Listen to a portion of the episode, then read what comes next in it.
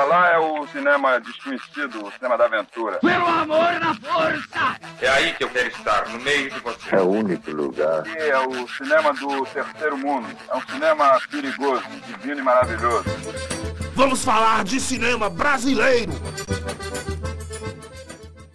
Eu sou o Bruce Lourenço e vou falar sobre Tatuagem, um filme de 2013 com direção de Hilton Lacerda.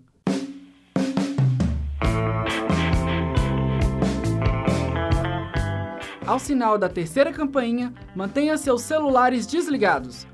Talvez a narrativa imediata e sem pudor possa lhe mostrar que a liberdade nem sempre é uma escolha. Aqui no Reino do Espetáculo, todo mundo faz parte dessa alegria. Por isso, a nossa arma é o deboche.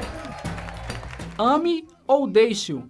Acredito que por essa frase você já deve imaginar em que contexto se passa tatuagem.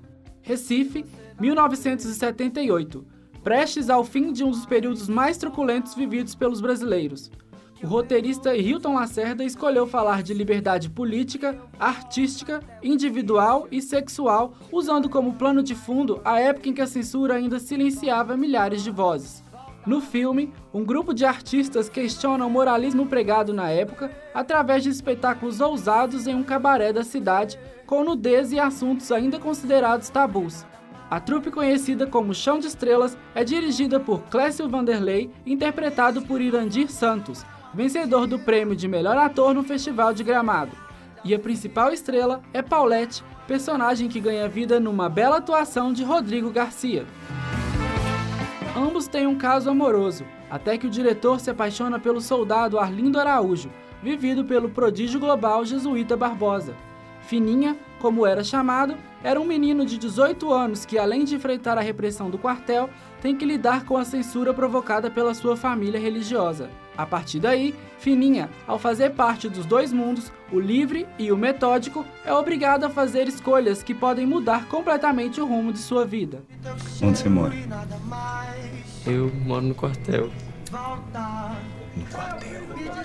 Um infiltrado. Além de melhor ator, o filme venceu o prêmio de crítica e foi condecorado como o melhor filme no Festival de Gramado. Denso e ao mesmo tempo divertido, possui uma narrativa que se estrutura em temas bastante atuais como a homossexualidade, a maconha, o sexo, o desfrontal, entre outros assuntos censurados até hoje pelo moralismo imposto pela sociedade. Lê-se hipócrita. Ah, que esse cara tem me consumido. A minha tudo que eu quis. A trilha sonora, também premiada no festival em Gramado, se encaixa muito bem na história, dando uma maior sensação de abrasileiramento às imagens. E a fotografia mistura cores vivas do cabaré e, em contraponto, com cores acinzentadas do quartel e da casa de Fininha. Considerado como um dos 100 melhores filmes brasileiros de todos os tempos pela Associação Brasileira de Críticos de Cinema, o filme foi bastante premiado também no Festival de Cinema do Rio.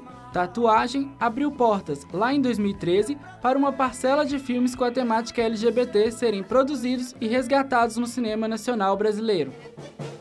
Aqui, Produção e texto de Ana Clara Carvalho, Bruce Lourenço e Daiane do Carmo. nós somos perigosas, bem gostosinhas e